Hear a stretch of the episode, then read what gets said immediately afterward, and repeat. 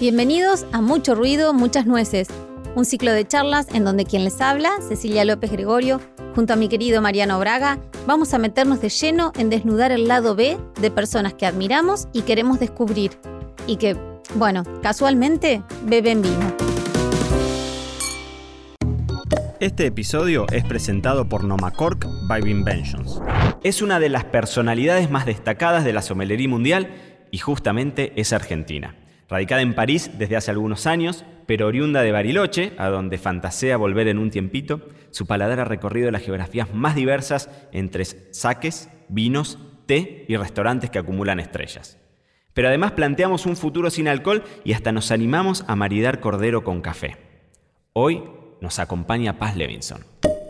Bueno, Ceci, ahora sí, muy bienvenida a nuestro cuarto episodio del podcast. ¿Cómo estás, Mariano? Muy bien, ahí estamos muy contentos porque nos vamos al otro lado del charco, del otro lado del Atlántico. Impresionante invitada tenemos hoy, la vamos a pasar muy bien. Es, creo, una de las personas, si no la persona más formada y con mayores conocimientos del mundo del vino, viniendo desde la Argentina, pero ahora establecida en el corazón de la vitivinicultura europea en Francia, en París. Así que... Sí, además reconocida con logros más que demostrados y, en fin. Vamos a hablar un poco de todo eso. Dale. Pero lo más importante es que la mamá de Francisco, así que también le vamos a preguntar de eso. Un aplauso y muy bienvenida del otro lado del mundo. Paz Levinson, ¿cómo estás? Hola, ¿qué tal? ¿Cómo, estás, Paz? Gracias por la invitación. Bueno, un placer. Te veo ahí rodeada de libros. Contame justamente en dónde estás y qué estás viendo más allá de la computadora y a nosotros. ¿Qué tenés ahí enfrente tuyo? Eh, bueno, estoy en, mi casa en, París y en el lugar donde, donde trabajo. Estoy rodeada de los, libros que, consulto. Eh, sobre todo en este periodo que, estamos más en teletrabajo, ¿no? Porque en general estoy más en restaurante que, en mi casa. Eh, tenemos acá anotada una, pregunta que hace Ceci, que yo siempre hago la misma aclaración, pero Ceci es la, estudiosa de este equipo y que hace, mira, hacía juego justamente con esto que estás contando, ¿no? Eh, Ceci te definía con dos palabras como talentosa y dedicada, o sea, una cuestión que seguramente sin nata, y por el otro lado otra cuestión que se trabaja y que se ejercita y que se estudia y que eh, se practica, digamos, con, el hábito. Em, y la pregunta que teníamos acá, entonces, ¿cuál de esas dos cualidades crees que tenés, mm, digamos, que, tienen más relación con todos los logros que alcanzaste? Si es que hay algo de talento natural o si está todo basado en, en el trabajo y en la dedicación. Bueno, creo que hay como dichos famosos, ¿no? Como 10% talento, 90% esfuerzo. Eh, me, veo, sí, reflejada en, eso. Creo que igual eh, lo, que, lo que creo que, es, que, tuve o que también estudiando letras o escribiendo, eh, una parte creativa que creo que me ayuda al día a día. Y, y sí, es, es mucha dedicación porque eso es, es, así. Eh, después creo que uno más se dedica y más trabaja también el, el talento, ¿no? Eh, creo que el, talento también hay que alimentarlo y, nutrirlo y si bien podemos tener talento, eh, necesitamos todas esas horas de dedicación y ese tiempo de dedicación, así que... De enriquecerlo. Y, hoy tenés una rutina, digamos, de, estudio, vos decís, bueno, me dedico a estudiar de alguna forma, digamos, convencional, de sentarnos, abrir un libro y, consumir información, o hoy tu aprendizaje está mucho más relacionado quizás con tus clientes, con las visitas a bodegas, con las charlas con enólogos. Hoy, ¿cuál es la fuente de inspiración o, de formación mayor que, que encontrás?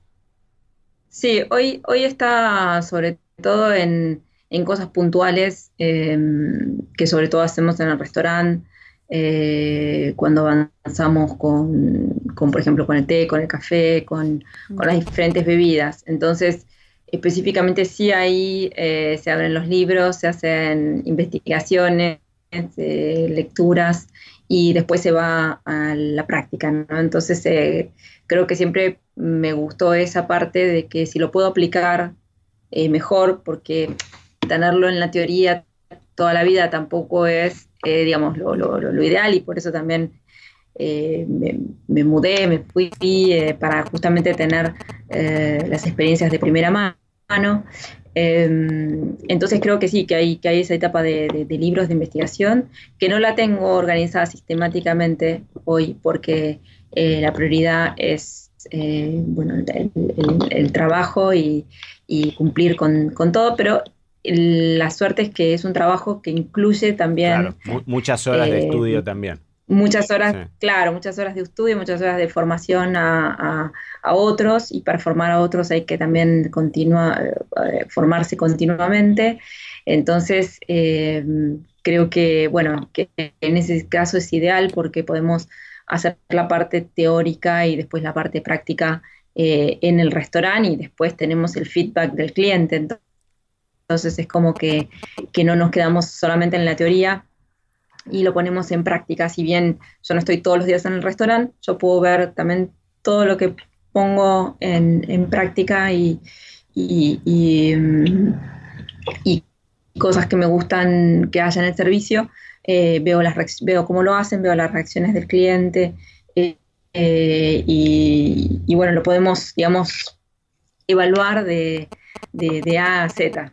Y a mí algo que me gusta mucho eh, de, ver cómo, cómo trabajás y demás es que cuando, em, digamos, vos abordás el tema de las bebidas, siempre lo abordás con un concepto mucho más abarcativo que solamente el vino.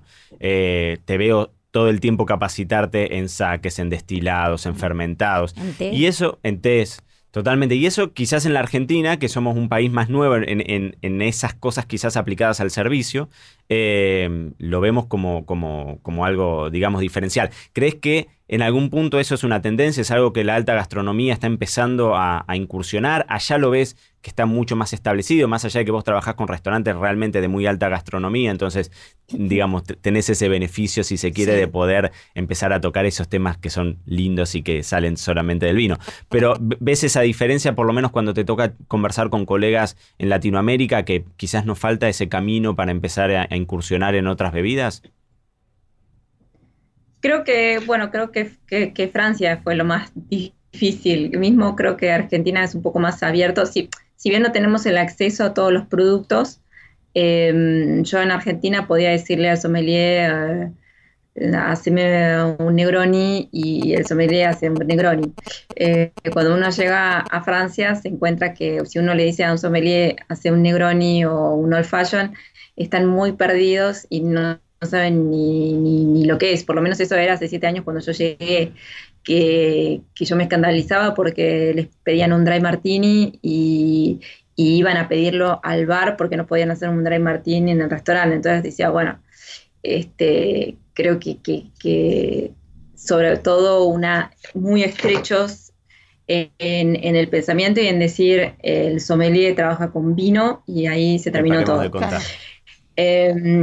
Eso eh, sigue, o sea, sigue, si bien em, creo que, yo empecé a trabajar mucho con bebidas porque, porque me interesan todas y además justo también eh, con, con Anne-Sophie Pic, eh, ella también es una apasionada de un montón de, bebidas y de productos, entonces es como que no tenemos límites.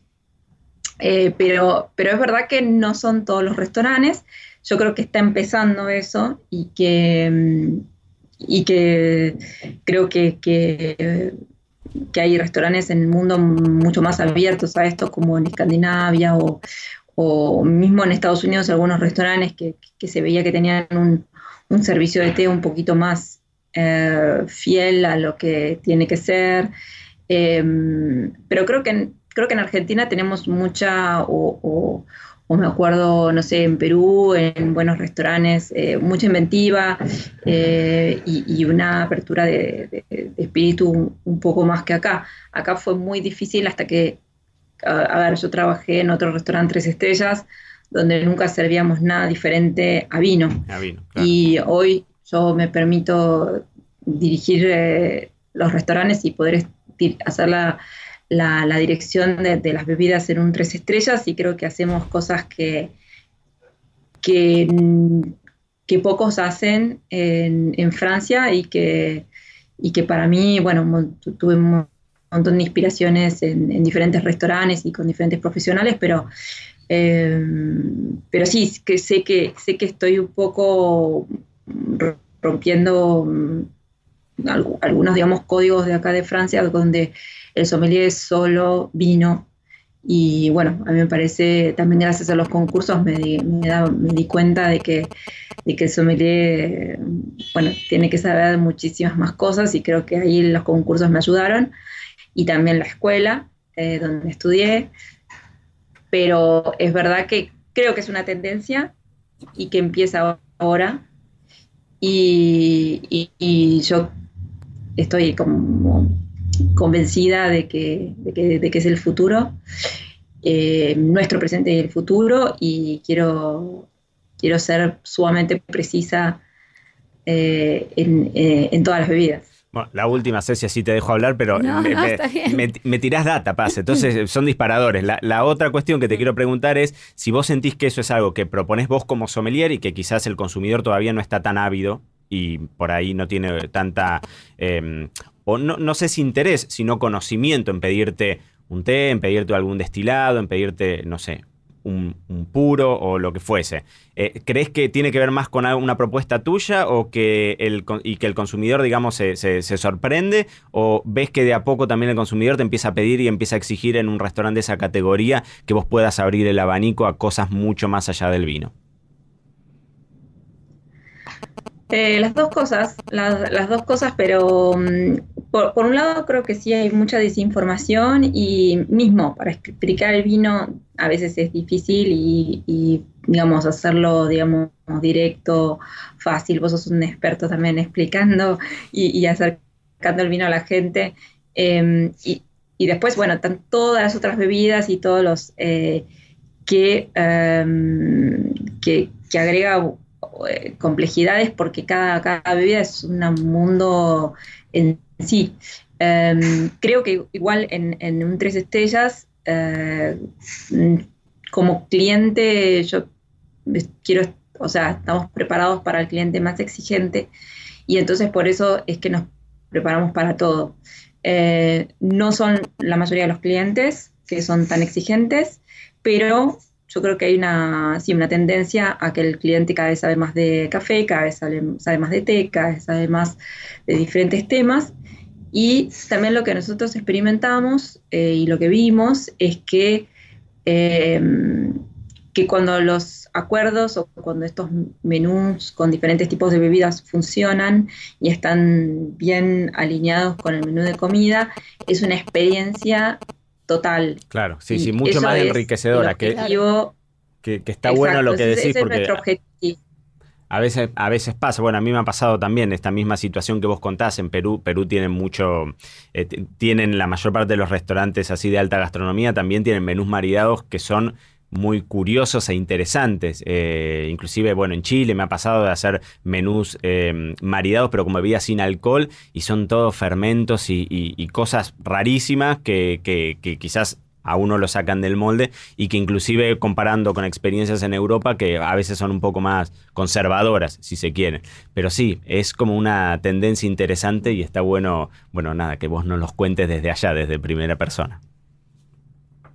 Y así. Sí, creo que, solo para terminar la, la, idea, pero después este eh, que nosotros cuando pusimos el menú ah, de, de, acompañamiento sin alcohol, eh, es, es, un, es, un, es un boom, o sea, a la gente le encanta y no es porque no quiero vender eh, alcohol o, o, vino, es porque quiero estar preparada si alguien no toma alcohol. Totalmente. Y quiero, que me cuentes. De manera igual. contame el maridaje sin alcohol más raro o más, o, más explosivo.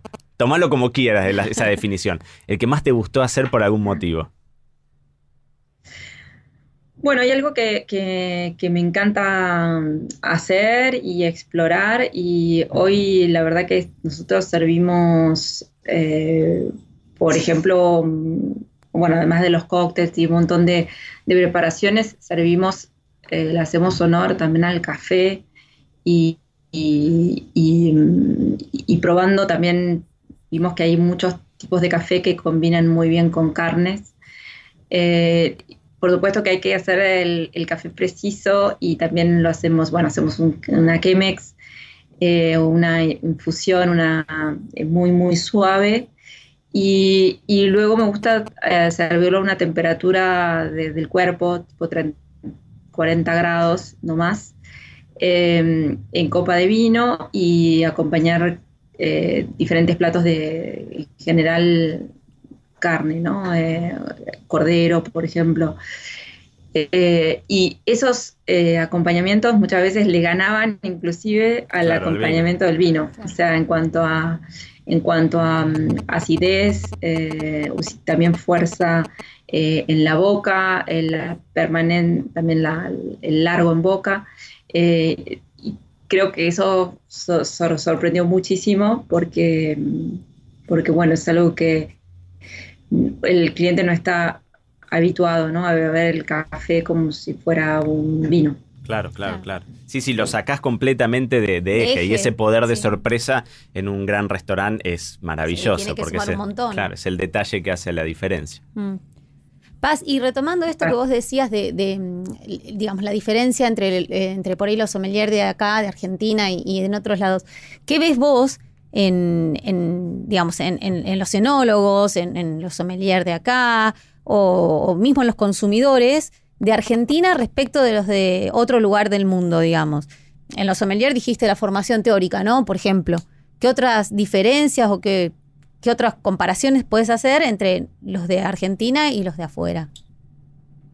Bueno, eh, depende, depende del país, pero si hablo de, Francia, a mí eh, eh, más, vivo en Francia, más me gusta trabajar con argentinos. Así que eh, eh, la verdad que, bueno, siempre creo que tenemos una visión muy diferente de las cosas, que si bien acá hay un, un expertise muy grande, digamos, porque también los sommeliers empiezan muy, muy jóvenes, pero también muy formados de jóvenes en restaurantes de lujo. Por, por, un lado, eso está buenísimo y por otro lado creo que también hay un, para el, dueño del restaurante, creo que es todo un desafío porque, porque el trabajador, o sea, el, sommelier es muy, muy exigente. Eh, muy exigente a nivel de, exigencia de material y creo que a veces este, mismo están muy malcriados, ¿no? como eh, no se dan cuenta con el material que trabajan y, el, y la suerte y el lujo que, tienen de, trabajar con, con, lo que nosotros trabajamos. Eh. Nosotros trabajamos con, con, vasos, mismo y ni siquiera estoy hablando para el tres estrellas, pero para el, un, para el restaurante una estrella, el vaso de agua sale 80 euros cada vaso. Qué maravilla. no me digas que, tenés esos saltos que los agarrás y que parece que es, una, es un papelito y que decís, es la experiencia más maravillosa. el otro día estaba, estaba justo escuchando, no me acuerdo que lo había comentado, y una persona que estaba tomando agua en ese vaso y dice, nunca pensé que la experiencia de tomar agua podía llegar a este nivel este. con, con ese pequeño detalle de poder hacerlo en esos vasos. Claro.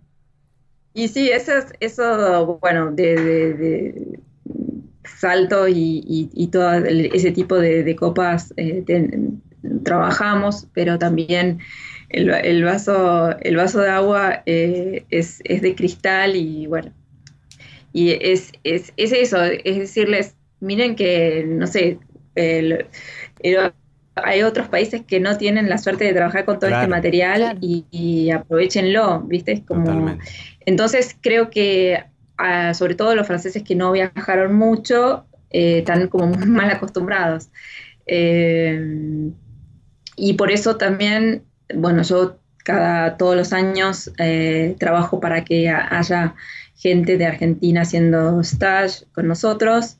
Eh, hoy tengo un sommelier argentino a cargo de un restaurante en, en, Valence, acá en Francia. Eh, digamos que, a ver, lo que veo es que hay una flexibilidad que nosotros adquirimos y tenemos eh, y una conciencia también de, las cosas que en otros, en otros países no hay. Y sobre todo eh, un tipo de sommelier que siempre trabaja en restaurantes con estrellas, que están muy habituados a ciertas cosas que nosotros no haríamos. Por ejemplo, no sé, uno tiene por copa un, vino específico y tal vez abren 10.000, abren un montón de botellas y, no reparan, o sea, no, no, no se toman el trabajo de decir, eh, bueno, abro de a una botella y no abro cinco a la vez. Es como que hay un poco de derroche y lo que trato de enseñarles es que, es que, bueno, que el trabajo del sommelier es cuidar todo eso. Claro, claro. Eh, es, el lindo equilibrio. Trabajar en el país que, que, trabajes, en las condiciones que trabajes, pero digamos que hay que respetar también todo el, vino que hay detrás, ¿no? Eh, el, material y, tener también esa conciencia. Bueno, pero también toda tu historia te lleva por ahí, por lo, que hemos sabido, ¿no? Que o sea, arrancaste bien, bien de abajo, digamos, eh, laburando, según tengo entendido, antes de empezar a estudiar estabas trabajando, eh, digamos, de lavacopas. O sea, realmente pudiste pasar por todo el proceso hasta llegar ahora donde estás. Entonces también quizás eso te hace valorar lo que estás viendo desde otra manera, ¿sí? Y, por ahí está muy bueno tu experiencia presentándole a estos chicos que vos decís que tienen la suerte por ahí de no tener, tener estos lujos para trabajar con semejante comodidad, está bueno el contraste, ¿no?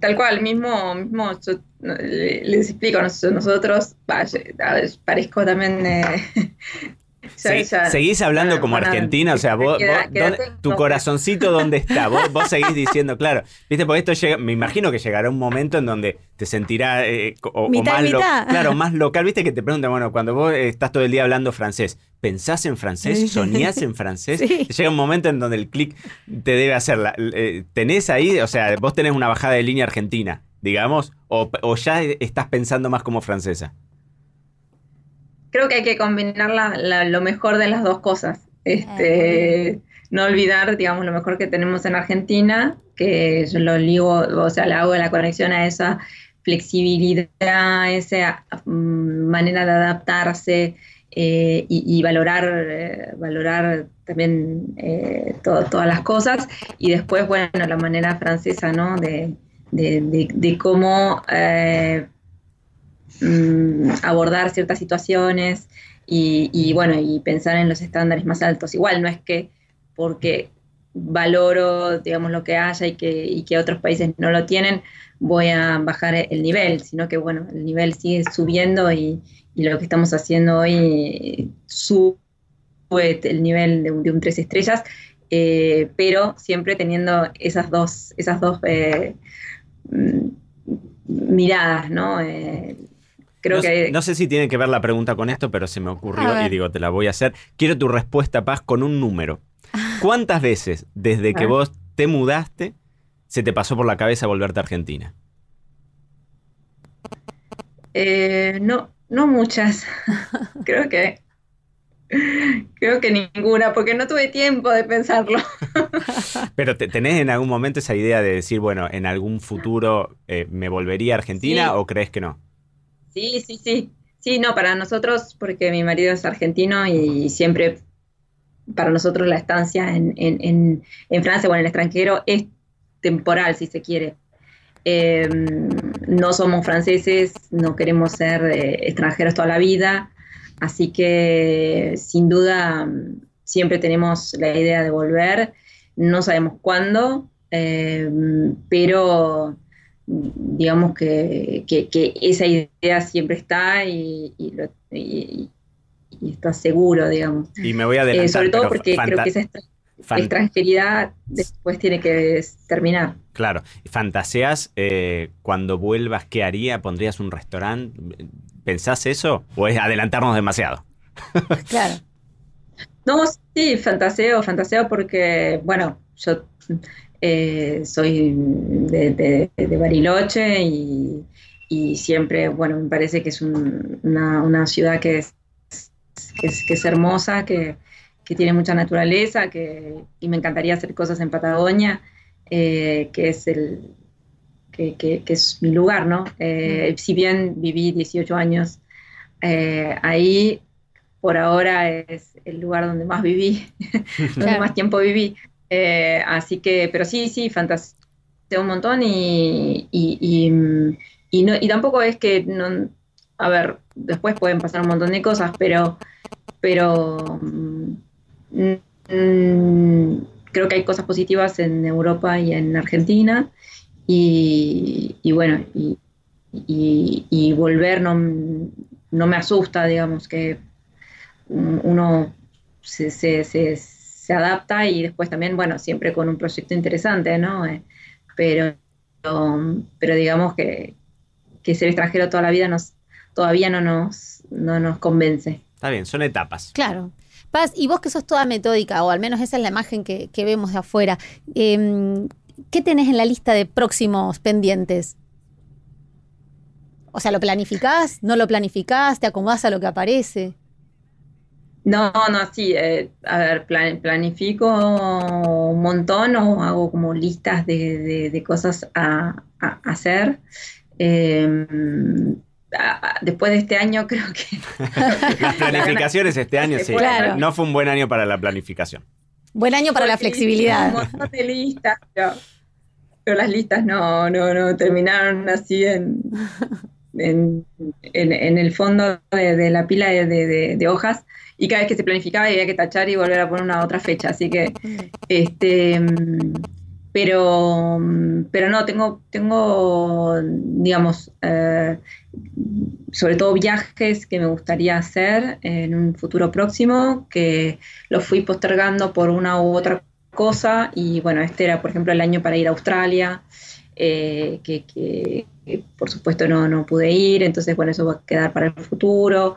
Eh, vamos a también volver a Japón porque a mí me interesa mucho también estar en contacto con, con Japón y, su cultura y el, el, sake y el shochu. Eh, y, y, después también los jardines, de, el té y las regiones de té, nos queda también un, un viaje para hacer eh, ahí que lo tenemos, estamos planificando, entonces también está eh, ese, eh, eso, ese viaje específico y también este, la ruta del, mezcal, o bueno, que, me encantaría hacer, que hace un par de años fui a, visitar a Perú y, y pude ver bastantes eh, cosas sobre el pisco, pero, pero el mezcal me quedó pendiente y si bien ahora tal vez te pasó de moda, eh, me encanta el mezcal y creo que es una cultura fascinante,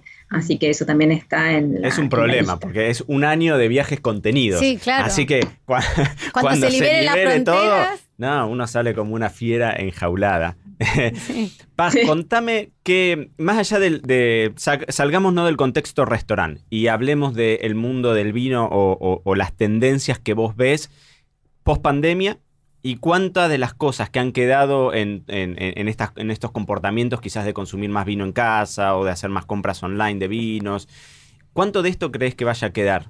¿Puedo agregar algo? Sí. ¿Y para dónde ves que van los jóvenes? Los consumidores más jóvenes.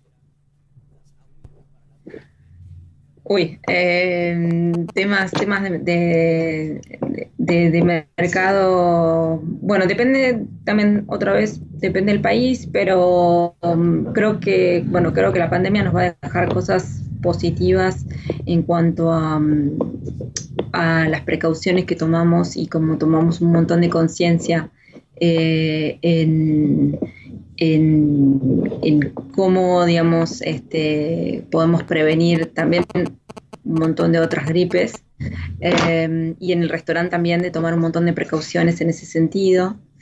Eh, creo que hay cosas que las vamos a, supongo, que dejarlas, que ya son casi como rituales.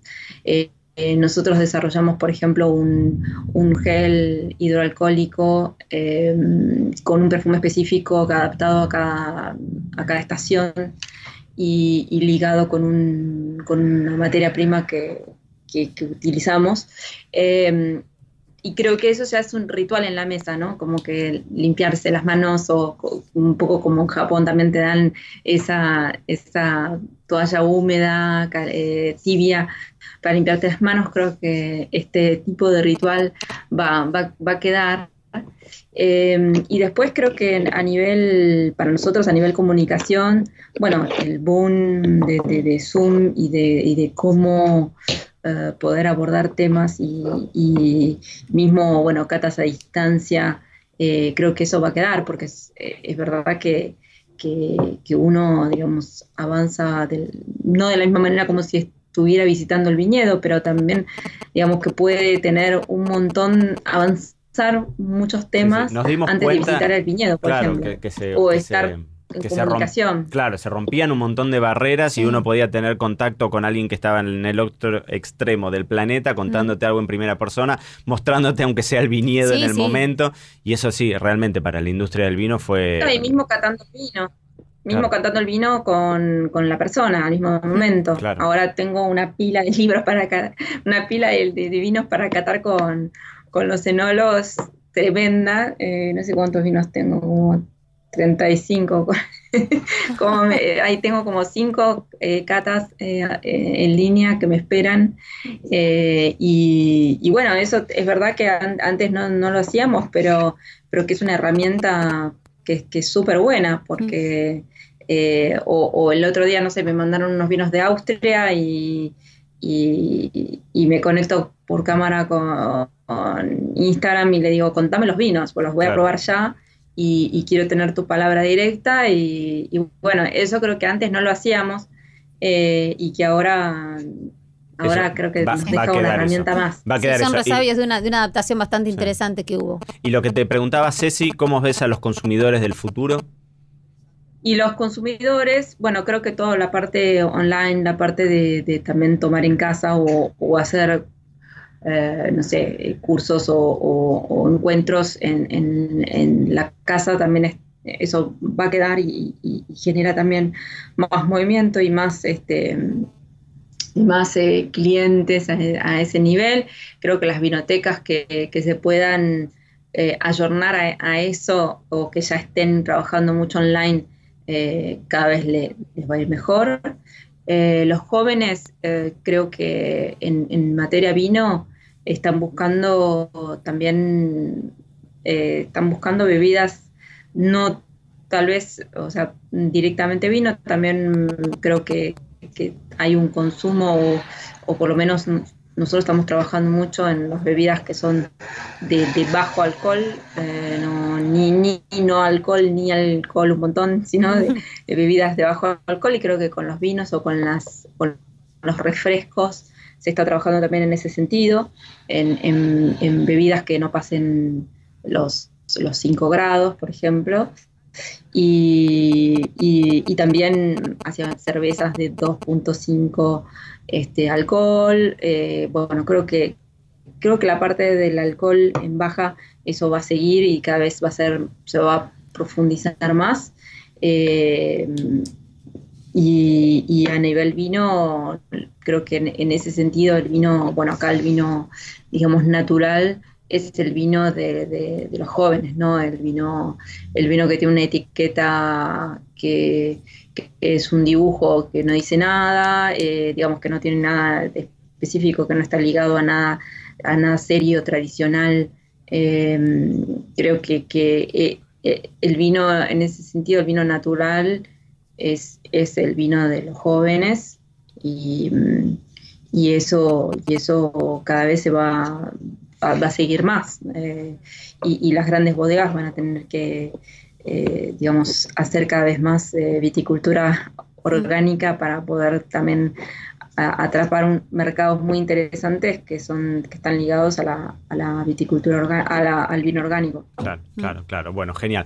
Paz, tenemos que cerrar, pero yo antes de cerrar te cuento, siempre terminamos este podcast con tres preguntas y en realidad la idea de nosotros lo que te vamos a hacer es proponer frases incompletas y la idea es que vos las termines como quieras, con lo primero que se te venga a la mente. ¿Te parece? Bueno. Vamos con eso. Si Paz Levinson fuera un vino, ¿qué serías? Un cirá de, de, cornaz. El mejor vino del mundo tiene que tener. una gran alma detrás. Paz Levinson trabaja de. De inspiradora. Ay, qué, grande. Qué grande. Realmente es así. Realmente siempre es una fiesta charlar con vos. Mm y nos quedaríamos horas hablando, pero bueno, se nos tiene que terminar el podcast. Por los clientes también, porque bueno, uno, uno está todo el tiempo contando historias e inspirando a otra gente para que pueda eh, tomar o tomar los vinos que, uno le quiere presentar y, bueno, inspirando a otros también a hacer lo que nosotros hacemos y, bueno, creo que ese pasaje de, contar historias es, a mí me inspira cuando, cuando lo, escucho y, bueno, creo que nuestro, nuestro métier tiene bastante de eso. Ahí está el corazoncito en la literatura. ¿eh? Totalmente, totalmente, totalmente. Paz, muchas, muchas, muchas gracias por haberte tomado este mm. ratito de conversar con nosotros. La verdad que fue un lujo. Te mandamos un beso grande. Muchísimas gracias, Paz. Muchas gracias. Un placer. Muchas gracias. Muchas gracias. Mucho ruido, muchas nueces fue presentado por Nomacork Green Line, una solución de tapado que cuida el vino y el medio ambiente al mismo tiempo.